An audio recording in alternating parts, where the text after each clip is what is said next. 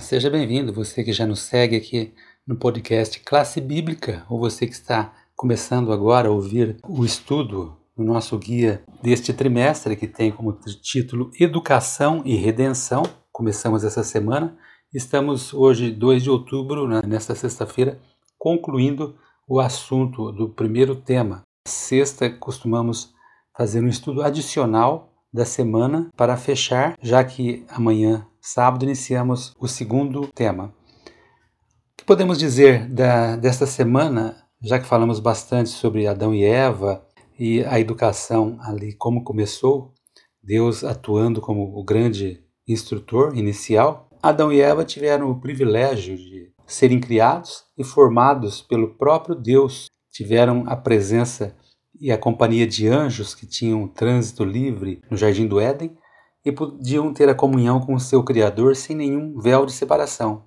Diretamente falavam com Deus e os anjos. Eles estavam cheios do vigor que a natureza perfeita os proporcionava, né? a árvore da vida. Tinham a capacidade intelectual perfeita, já que não haviam pecado e tudo estava em seu pleno vigor. Né? Então, a Bíblia diz que eles, nesse momento inicial, eram, em termos de criação, um pouco menor do que os anjos.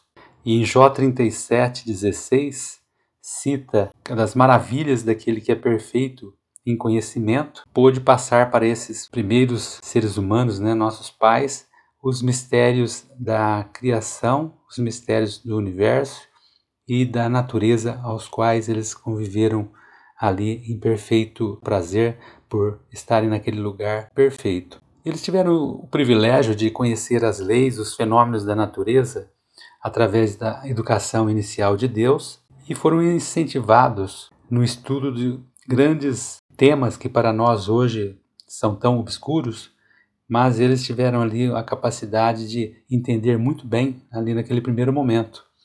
Por exemplo, eles interagiam com as folhas, flores e árvores e aprendiam ali os segredos da vida. Adão estava tão familiarizado com cada criatura vivente, já que ele mesmo havia dado nome aos animais. Então, desde um grande animal como uma menor das criaturas, estava intimamente relacionado com Adão e ele praticamente conhecia tudo sobre os animais.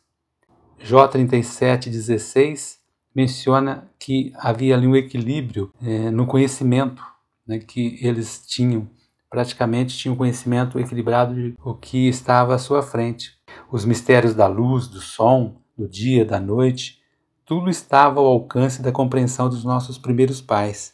Cada folha da floresta ou pedra nas montanhas, em cada estrela brilhante na terra, no ar ou no céu, eles viam ali escrito o nome de Deus. E o último parágrafo do nosso guia de estudo de hoje complementa da seguinte forma: A ordem e a harmonia da criação lhes falavam de sabedoria e poder infinitos. Estavam sempre descobrindo alguma atração que lhes enchia o coração de um amor mais profundo e provocava novas expressões de gratidão.